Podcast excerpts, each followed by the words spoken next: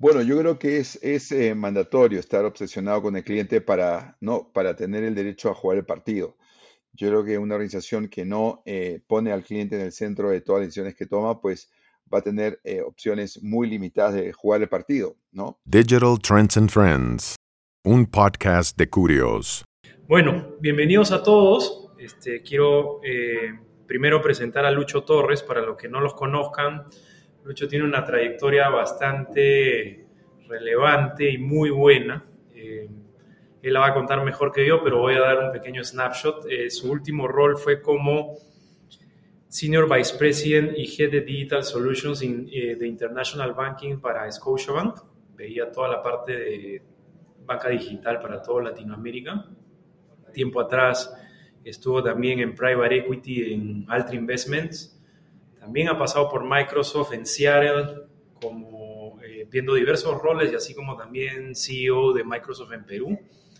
Antes de eso estuvo en su MBA en Harvard, antes de eso hizo su startup y más, más cosas que de acá nos puedes contar un poco, Lucho.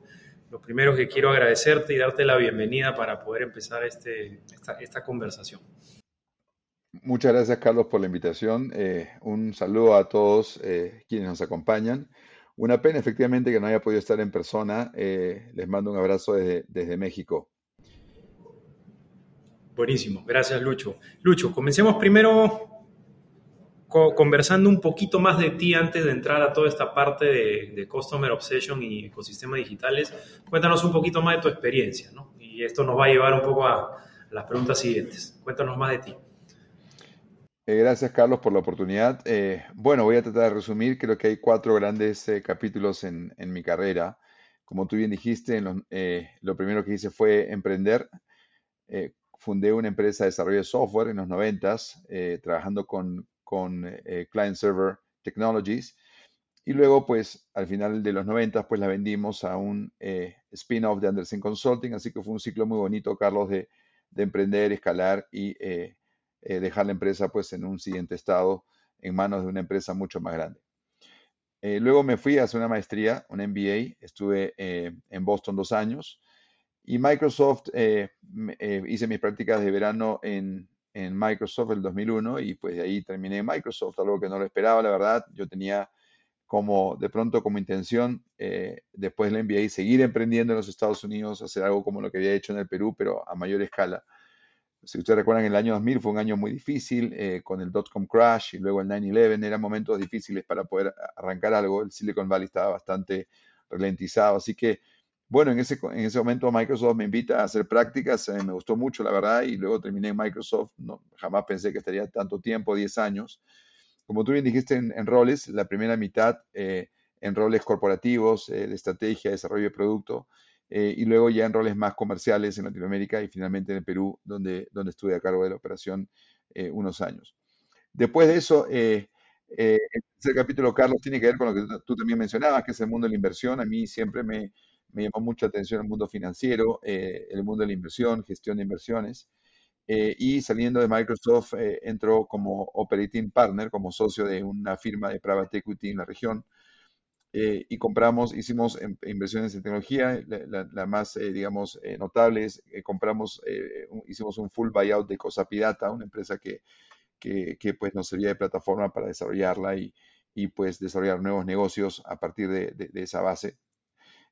y también en el 2014 fundé AVP Ventures, que seguramente ustedes conocen una firma, es la primera firma de Venture Capital, eh, eh, eh, tengo un socio, Greg Mitchell, que ahora es el, managing partner de, de VP Ventures y, maneja muy bien la firma. Yo presido el comité de inversiones y también el directorio de la compañía. ya levantamos un primer fondo que está invertido, 17 startups em, que están en juego. Y pues este, vemos este, unos, tenemos perspectivas interesantes para, para, para ese primer fondo y también en proceso de levantar un segundo fondo. En el 2016, eh, Scotiabank me invita a, trabajar juntos en la creación de, la Organización de Banca Digital a nivel global. Eh, en, ese año, Scotiabank pues, eh, eh, inicia un proceso muy ambicioso, muy claro de ser un banco líder en, digital. Y pues me, tocó liderar el esfuerzo, como tú dijiste, primero en Perú y luego en, mi último rol en, la región. Pues construimos de cero todo, los equipos, las personas, por supuesto, las plataformas, los negocios, eh, y escalamos un negocio rápidamente.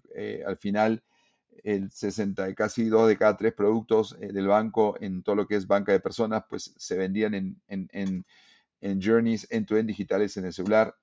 casi el 40% de los balances en depósitos a plazo, la perdón, depósitos y colocaciones, y eh, la tercera parte de los ingresos venían por, eh, por digamos, experiencias 100% digitales. Em, conecta muy bien eh, el tema de este, de este conversatorio de banca digital y de Customer Centricity con todo lo que hemos hecho en Scotiabank en, en tantos años. Un equipo espectacular de clase mundial.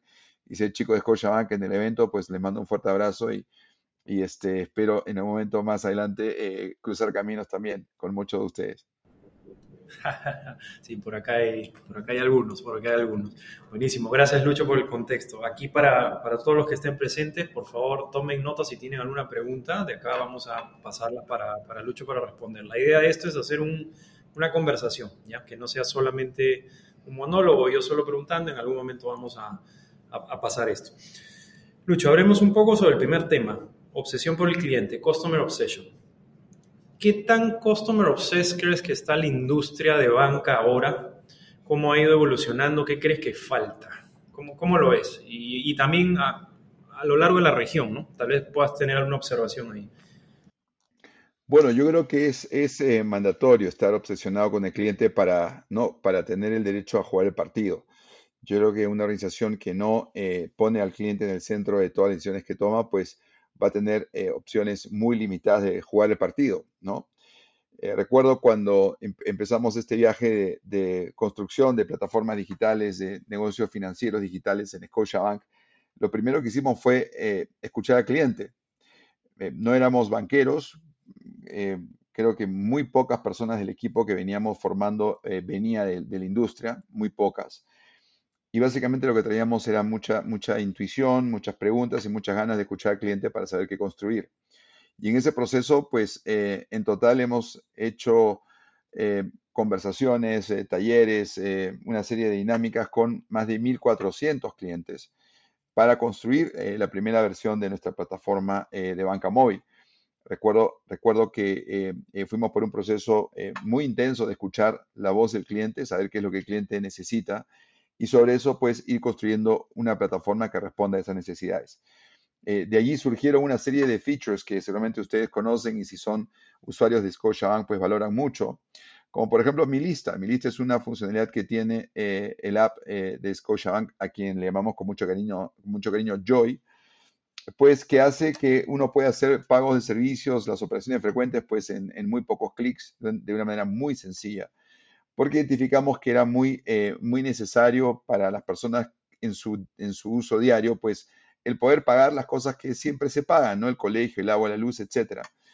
Eh, no era un feature que se había visto antes, no era un feature que habíamos visto en benchmark antes, era algo básicamente que se armó conversando con clientes cuando les preguntamos, bueno, ¿y ustedes qué hacen con o qué quisieran hacer con un aplicativo? Y de pronto, bueno, yo ¿no? Yo tengo que hacer todos estos pagos, los 15, los 30, y de pronto va desarrollándose el concepto de una lista de pagos eh, y, es algo que automatizamos eh, eh, y, es, y es uno de los features que los clientes más destacan de la experiencia. Y eso sale de conversar con clientes. Inclusive también recuerdo un feature que tiene, ni bien uno entra al aplicativo, tiene una barra que dice mostrar los datos porque escuchamos al cliente y, y, algunos clientes nos decían, bueno, yo eh, veo el celular y lo veo probablemente de una, de una zona, digamos, eh, eh, donde no, no me siento tan, tan, tan privado, es decir, puedo estar pues en, en el metro, puedo estar en una oficina, ¿no? Con, con alguien muy cerca. Entonces se les complicaba mostrar la información financiera, no los saldos, en el teléfono, no con la idea de que alguien pueda estar mirando. Entonces, creamos esta funcionalidad de, es, un, es un switch, básicamente que lo que hace es esconde los saldos y que eh, fue, muy bien recibida por, por, nuestros clientes porque se sentían con mucha comodidad de poder entrar al aplicativo, no importa que estés, digamos, apiñado en, un, en, el metro, pero sabías que eh, eh, podías controlar los números que, que, tú podías ver y que de pronto alguien también podía ver. Me dio mucho gusto ver, hace poco me hicieron un comentario que el Interbank también había implementado este mismo feature de mostrar saldos y, y creo que, que nosotros los escuchamos a los clientes hace más de cinco años qué bueno que ese tipo de cosas que el cliente quiere se usen en otro tipo de plataformas también. Buenísimo, gracias Lucho. No, es, muy interesante lo que dices y sobre todo me hace acordar mucho algo que escuchaba en Amazon cuando estaba por allá, es como tienes que escuchar al cliente y después inventar on behalf of them, ¿no? Es como, no necesariamente a veces te dicen todo, te pueden transmitir los problemas, pero uno tiene que luego abstraer para ver qué realmente es lo que necesita, ¿no? Como decía Henry Ford, si tú pides este, qué quisiera la gente, te dirían este, caballos más veloces. Pero ahí se le ocurrió inventar el carro, ¿no? Claro. Y en este viaje de, de, Customer Centricity, ¿cuál dirías que son dos cosas, ¿ah? dos preguntas que tengo ahí? Una es, ¿cómo mides éxito en eso? O sea, ¿cómo vas viendo que realmente le has golpeado algo centrado en el cliente, la gente lo está usando, sí o no? Y por otro lado, ¿cuáles son los retos más importantes que te encuentras en una empresa cuando quieres empezar a, volverte más centrado en el cliente, ¿no? Bien, sí, primero que nada, Carlos, la métrica eh, que, hemos usado y que se usa mucho en la industria es el NPS, ¿no? El Net Promoter Score, que es básicamente el, índice de, satisfacción del cliente. Eh, te dice, pues, eh, básicamente la diferencia aritmética entre el porcentaje de clientes que son promotores, que, ¿no? que, les, que les encanta la herramienta, y le descuenta la cantidad de clientes que son detractores. Eh, vemos que en el mundo de banca digital, por ejemplo, eh, estar en el barrio de los 80s, ¿no? incluso 90 pues es un espacio eh, sumamente competitivo. Hay, hay, pocos que lo logran, pero hay que están logrando ese nivel de experiencia. Muy difícil para un banco tradicional, a través de su experiencia, por más, digamos, optimizada que sea lograr esos niveles de satisfacción. Los bancos están pues 30, 40, 50%, pero los bancos digitales están logrando niveles de, satisfacción ¿no? en el orden de los 70, 80, s incluso eh, eh, leía que, leía que eh, hay algunos en 90%. Nubank es un excelente caso de un banco digital que está con altísimos grados de satisfacción. Creo que NPS es una métrica, Carlos, que eh, habla sobre lo, satisfecho, lo contento que esté el cliente, lo que el cliente, eh, digamos, su voluntad de recomendar el uso a, otras personas. Pero también hay métricas importantes respecto a cómo, a cómo se usa el producto. la adopción de, la, de, la, de, las personas, ¿no? Eh, qué porcentaje de tus clientes están adoptando tus plataformas, el engagement, qué, qué, qué porcentaje de las cosas que las personas hacen, las hacen en las plataformas digitales la frecuencia de uso, con qué frecuencia uno entra a la plataforma para hacer lo que tiene que hacer. Es decir, hay una serie de métricas operativas ¿no? que te dicen qué tan, eh, eh, eh, digamos, qué tanto usan, qué, tanto de su vida está en esas plataformas y con qué frecuencia lo usan. Todo eso te da un indicador del éxito que ha tenido tu plataforma para atender las, atender las necesidades del cliente. Claro, buenísimo. Y por la parte de ir implementando esta forma de trabajo organizacional de ser cada vez más customer centric, ¿cuál dirías que son los retos más fuertes con los que se encuentran las organizaciones? Y cómo removerlos un poco, ¿no? Bueno, em, la disciplina del, product management es, fundamental para crear productos eh, centrados en el cliente. Eh, eh, es algo que toda organización que quiere competir en el mundo de, de productos eh, digitales tiene que saber hacer bien. Es una disciplina relativamente nueva, eh, pero es súper importante para poder eh, desarrollar experiencias, productos, servicios digitales con impacto en el cliente y en el negocio. No vamos a entrar en el detalle de, Product Management, Carlos. Tú, tú, pues evidentemente a través de Curios has impactado en muchas organizaciones con, con, las capacitaciones y todos los buenos contenidos que tienes. Creo que es fundamental eh, usar esas disciplinas para poder desarrollar productos, es la manera como llevar la voz del cliente al, desarrollo de un producto, a la priorización de desarrollos y obviamente cómo eso impacta en el cliente, que se verá reflejado en las métricas que acabamos de conversar. Eh, y esto no es muy intuitivo, no es muy normal, no es muy cómodo incluso para una organización tradicional pensar en el cliente eh, primero. Em, es, algo que, no es intuitivo, no, no, es, no es un músculo que está desarrollado eh, eh, eh, que se ha desarrollado en el tiempo. ¿no? Vemos mucho que, y en banca en particular, pues banca es, es, es una industria y un negocio que tiene ¿no? muchos años. Y, y, yo siento que en banca los banqueros eh, creen tener la respuesta a las, a, las preguntas del negocio, ¿no? Creen saber cómo, cómo se debe atender a un cliente, creen saber cómo se debe configurar un producto para que sea valioso para el cliente. Eh, el, preguntarle al cliente eh, no, no, es, digamos, la posición de arranque o, la posición más, más, más intuitiva o más cómoda. Y eso debe cambiar. Eso debe cambiar. los bancos, en general, todos los que quieren construir plataformas, eh, productos, servicios digitales con impacto, con escala, pues van a tener que ir poco a poco abrazando disciplinas y prácticas que que, los lleven a pensar primero en lo que el cliente necesita y cómo construir todo el producto y todo el ecosistema alrededor de esa necesidad. Claro, y ahí una, pregunta que salta, Lucho, es este, me la hacen bastantes veces, oye, si estoy enfocado en el cliente obsesivamente como organización, ¿eso significa que tengo que dejar de lado mi estrategia? ¿Qué piensas de esa reflexión? Yo, yo, yo, creo, yo creo que si la estrategia no parte por el cliente, la estrategia es equivocada. Esa estrategia no te va a dar eh, el nivel de escala, de impacto, de rentabilidad que, necesitas. Ninguna estrategia que no parta por el cliente, para mí, es una estrategia exitosa. Toda estrategia debe partir por resolver los problemas del cliente hacer que el cliente ame lo que les ofrecemos y sobre eso obviamente monetizar esa relación cercana, ese cariño, ese, uso que se le da a, lo que le ofrecemos al cliente. Espectacular. Pasemos al otro tema. Ecosistemas digitales. Escuchamos en todos los bancos, creo que sin excepción en Latinoamérica, que quieren construir un ecosistema digital. Incluso diría que no es solo en bancas, sino en bastantes sectores de la industria, retail, eh, CPG, etcétera, ¿no? Leíamos, por ejemplo, hace unas semanas atrás la memoria anual de una de las compañías que servimos, Walmart, y, decía que su aspiración es ser de Digital Omnichannel Ecosystem of Choice, ¿no? Entonces, es algo que vemos en múltiples industrias. ¿Por qué crees, Lucho, que sale esto, ¿no? ¿De dónde viene? Eh, ¿Por qué parte? ¿Por qué se quiere hacer? Cuéntanos un poco, ¿qué has visto? Mira, yo, creo que eh, es un imperativo para los eh, proveedores de servicios financieros, para los bancos, ser parte de ecosistemas que estén más presentes en la vida de las personas. Voy a, voy a decirlo de esta forma, nadie amanece con la necesidad de ir a un banco, pero tú sí amaneces con la necesidad de comprar algo.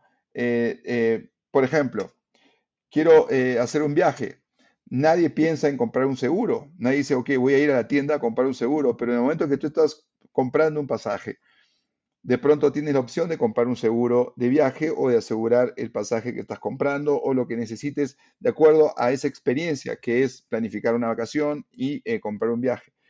Todos los servicios financieros, eh, todas las empresas de servicios financieros quieren ser parte de ese journey donde the job to be done es comprar unas vacaciones. Nadie, va a decir, oye, quiero ahora comprar un seguro, me preocupa y lo quiero hacer, pero si quieres comprar una vacación y en ese journey, cómo embebemos diferentes servicios financieros para que no se sienta incluso que el cliente está yendo al banco o comprando un producto financiero. Lo mismo pasa con, los temas, por ejemplo, de Buy Now, Pay Later. No, yo, yo, yo, no voy, yo no busco un préstamo. Yo busco comprar un televisor, pero de pronto en el momento de hacer el checkout, eh, veo que puedo pagarlo en 12 cuotas eh, eh, de una manera mucho más fácil y tomo la opción. Y estoy, lo, que está, lo que está ocurriendo realmente es que un banco está vendiendo un préstamo. Entonces, las finanzas embebidas dentro de los jobs to be done de las personas representa una manera como se, articula un ecosistema de, de, servicios financieros que nuevamente se tienen que amarrar a lo que el cliente realmente quiere hacer. Quiero comprar unas vacaciones, quiero comprar un televisor, y una serie de, use cases para este tipo de journeys que terminan siendo pues los momentos relevantes donde el cliente interactúa con eh, su banco al final de cuentas. Eso representa ser eh, un, digamos, un approach de ecosistema donde las finanzas vienen embebidas en los diferentes servicios que el cliente necesita para resolver temas que realmente necesita resolver, no necesariamente ir al banco. Espectacular, claro. Es entonces al final acompañar al cliente en más partes del journey de su vida, ¿no? Y estar siempre presentes en cada, en cada uno de esos, de, esos pedazos del journey. ¿Hay algún benchmark que te guste? Algo que hayas visto en el mundo que te llame la atención de un ecosistema digital en banca que, te llame mucho la atención? Bueno, claro, hay, hay, por ejemplo, me, eh, ahora estoy en, en- en México y, veo eh, eh, un potencial importante, por ejemplo, cómo, eh, cómo los retailers, integran servicios financieros dentro de eh, su propuesta de valor a los, a los consumidores. Cómo integran eh, productos financieros en la experiencia de compra en el mundo físico, ¿no? Walmart, por ejemplo, o, o- u Oxxo, ¿no? Una cadena de tiendas de conveniencia, están entrando de manera importante a poder ofrecer un ecosistema de servicios financieros de valor agregado para que los consumidores, a fin de cuentas, eh, no solamente puedan comprar, sino puedan hacer mucho más eh, a través de plataformas digitales que están vinculadas también a los mundos físicos. Por ejemplo, programas de lealtad, ¿no? Aplicaciones para hacer pagos, Pay Now, Buy Now, Pay Later, o Save Now, eh, eh, Later, ¿no? Que es, digamos, la, la de cómo hago para que en una interacción cotidiana, pues, esté poniendo plata dentro de una cuenta que, al fin de cuentas, me permita eh, eh, comprar eh, algo en el futuro. Es decir, creo que toda esa manera de, de- integrar servicios financieros en las diferentes experiencias de los journey, los clientes que pueden ser físicas, digitales o híbridas, creo que ahí hay ejemplos buenísimos de cómo se están armando diferentes ecosistemas de valor agregado para el cliente. Espectacular. Cuando veíamos ecosistemas digitales, digamos, nacidos desde el mundo tech, claro, el claro ejemplo está en Asia, ¿no? Con WeChat, donde tuvieron un primer caso de uso vertical donde tenías este, el, el- el chat, digamos, y muchas personas empezaban a utilizar el chat, tenías miles de personas, millones en verdad, utilizándolo muchas horas por día. Me acuerdo cuando estuve por allá en, en Shanghái, en algún momento escuchaba que en China se jactaban de que tenían más horas de- de- de- del usuario que Facebook este, tenía en Claro, Occidente del usuario. claro, ¿no? Y, y ahí ah, una pregunta que me surge es lo siguiente, ¿no? Este WeChat, por ejemplo, comenzó con un caso de uso específico, que era eh, la comunicación, y cuando ya tenía una intensidad de uso bien potente, lo que empezó a hacer es volverse una plataforma horizontal en el ecosistema y empezó a cruzar otros eh, productos y servicios que no eran de ellos, ¿no? Eh, de otros, para acompañar al cliente, como bien decías tú, en ese journey, ¿no? claro, Ahora a través de, de, de- de WeChat, como tú bien lo sabes, este, puedes pedir un auto a través de Didi, puedes enviar dinero a través de este, WeChat Pay, puedes este, comprar un, un pasaje, lo que sea, ¿no? Tienes múltiples cosas. Mi pregunta es ahora, para una empresa eh, que ya es una empresa establecida, digamos un banco establecido eh, o un retailer establecido, ¿por dónde le recomendarías tú empezar un ecosistema? ¿no? ¿Cómo empiezas a montar este ecosistema? ¿Empiezas por un caso de uso? ¿Empiezas en varios lados? ¿Los conectas luego? ¿Alguna idea sí, claro.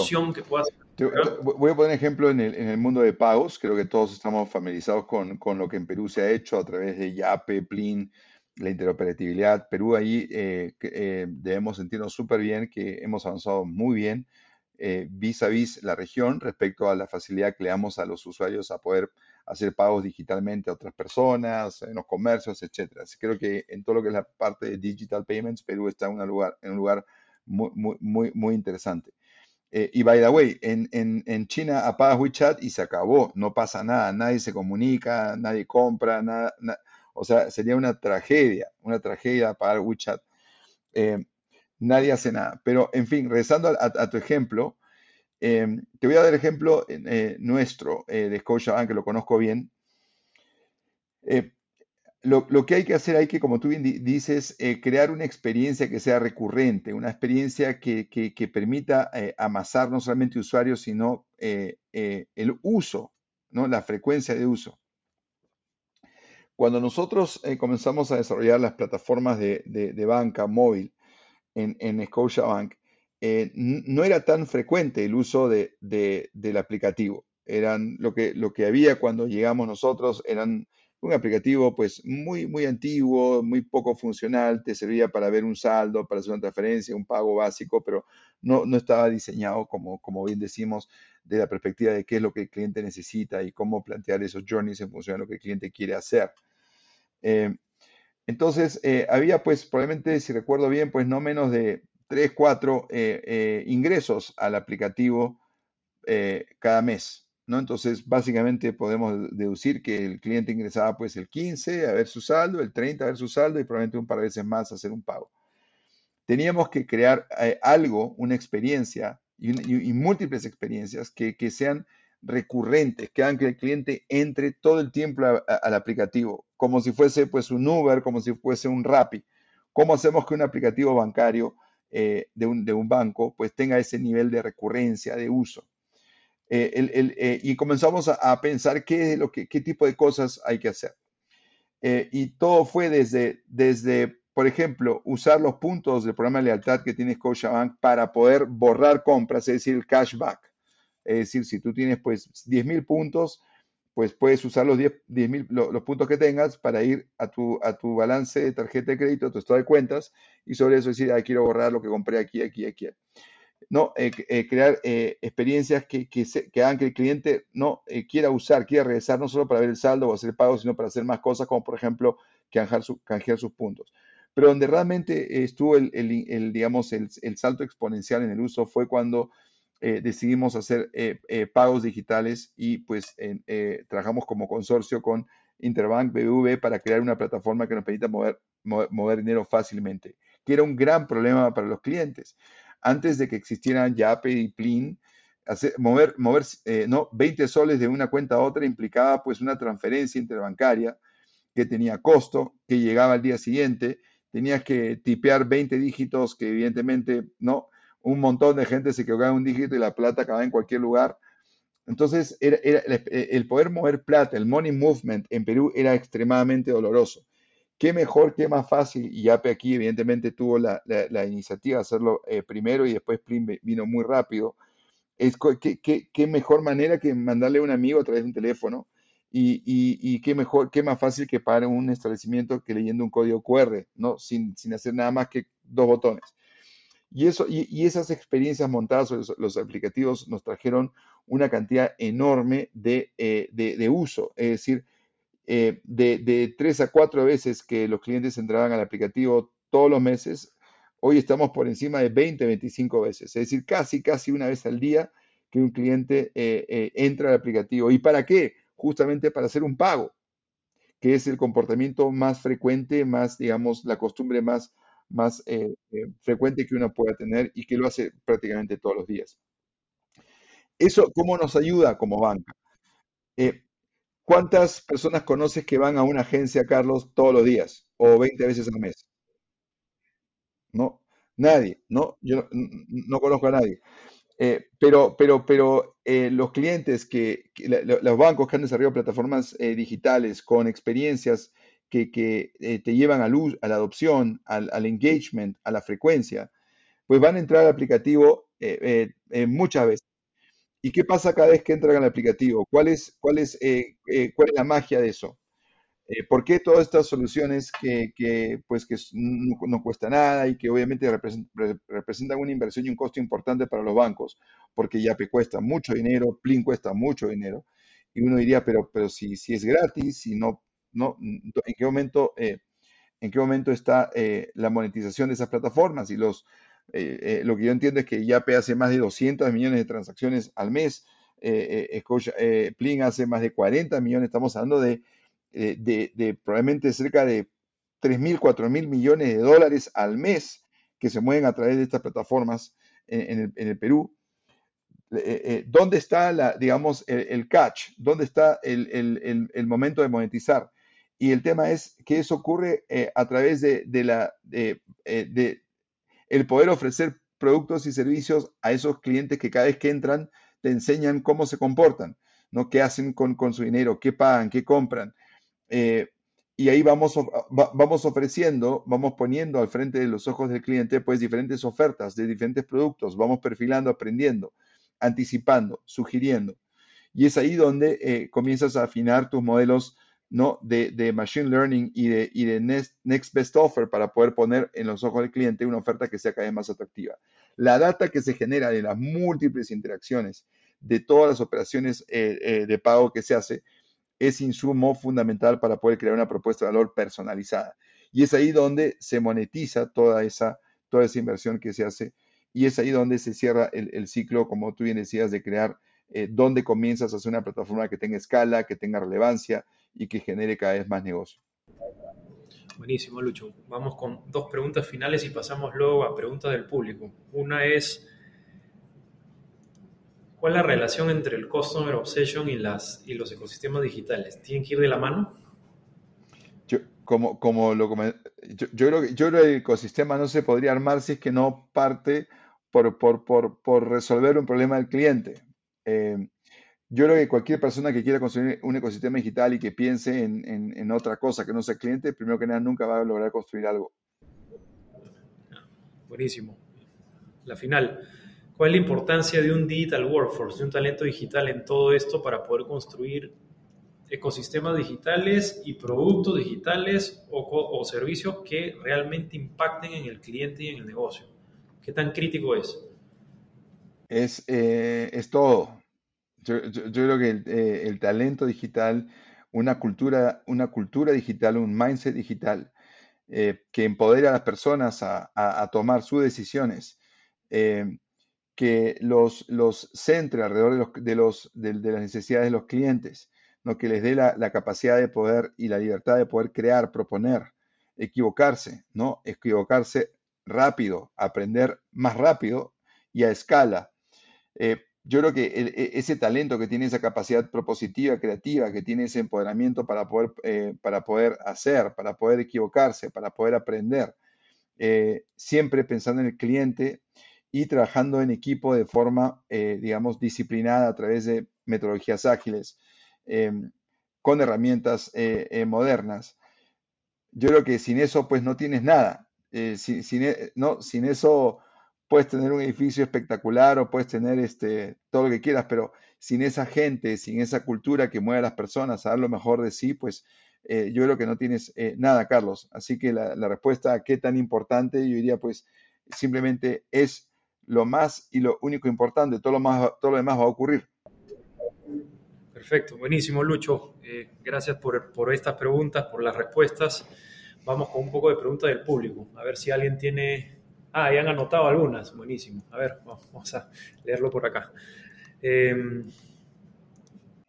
acá está. A ver, leyendo un poco, ¿cómo crees que ha impactado a la banca la entrada de las fintechs? Acá lo han acotado al mercado peruano, pero yo te diría, veámoslo regionalmente, ¿no? Por ejemplo, en México, ahorita que estás tú allá, el ecosistema fintech es bastante potente, ¿no? ¿Cómo crees que impacta? Bueno, eh, eh, evidentemente los bancos, em, los bancos no tienen ni, ni, de cerca la capacidad de innovación que tienen las fintechs, la velocidad, ¿no? la capacidad propositiva. Y lo que los bancos, eh, saliendo de la crisis del 2008,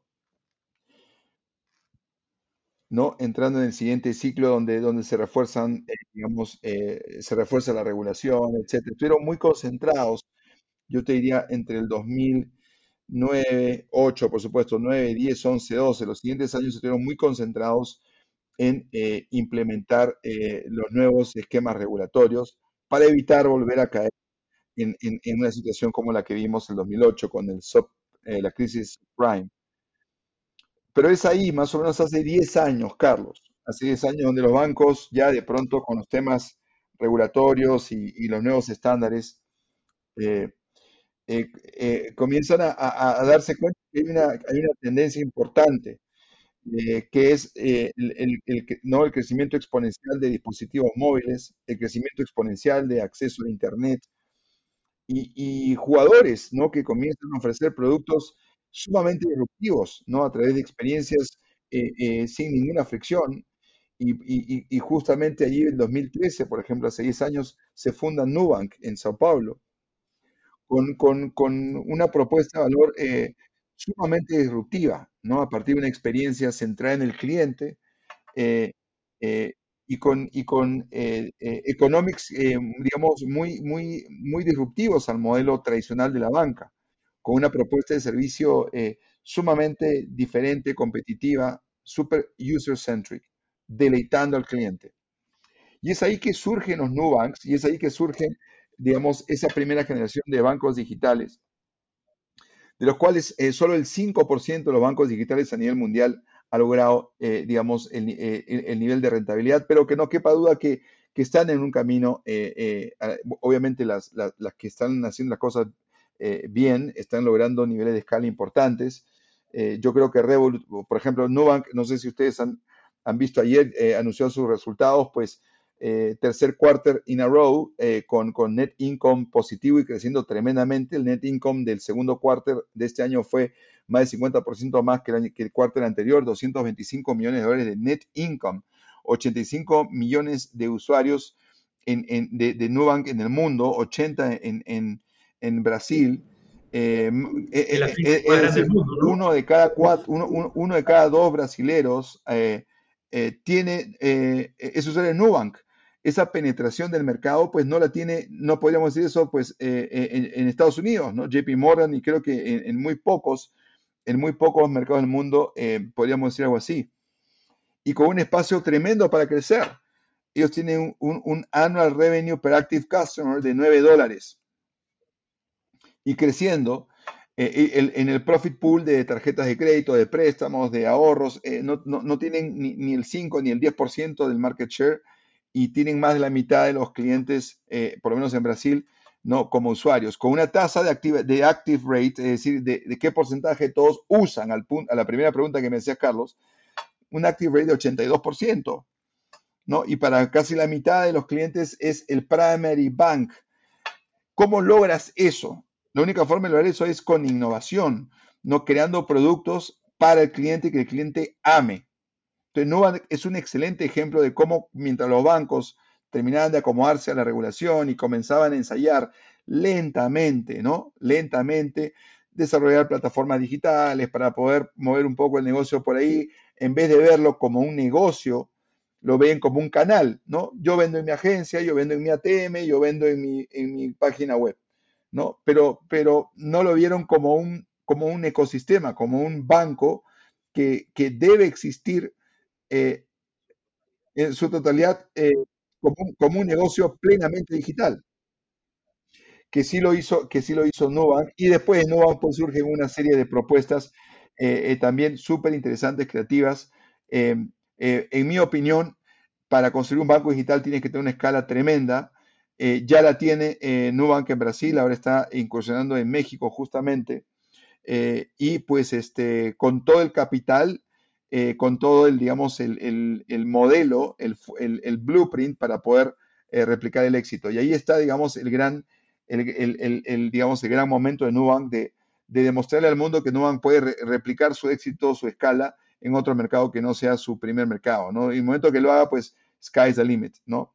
Eh, igual, igual tenemos Revolut, es otro excelente ejemplo de otro banco que surge también, es el banco más global, tiene, me parece, más de 20 países, y que también están logrando niveles de rentabilidad importantes. Obviamente tienen los problemas que todos conocemos del punto de vista regulatorio en, en, en, en Inglaterra, pero, pero, pero están logrando. Yo espero que no más de dos, tres trimestres eh, eh, Revolut ya logre niveles de, de, digamos, de rentabilidad como los, no, por lo menos ya, ya logre su net income positivo y, ahí, y ahí la escala global, ¿no?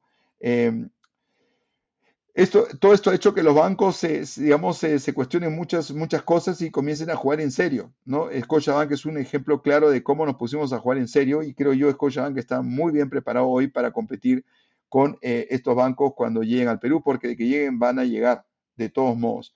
Y también vemos cómo, por ejemplo, eh, eh, el BCP ¿no? lanza la iniciativa de un banco digital también para poder ir, ir poco a poco desarrollando la plataforma, los productos, eh, las experiencias para poder estar preparados para la llegada de, un Nubank, eh, de un Revolut, incluso de un mercado pago que también creo que es, eh, digamos, es un jugador súper importante dado que opera, digamos, a una escala impresionante en, un mundo de nativos digitales, ¿no? De, del Amazon de Latinoamérica que tiene ya de forma nativa a los que compran digitalmente, pues para ellos es un mercado adyacente el poder no financiar al que compra, financiar al que vende, vender el seguro y luego originar un crédito, el buy now, pay later.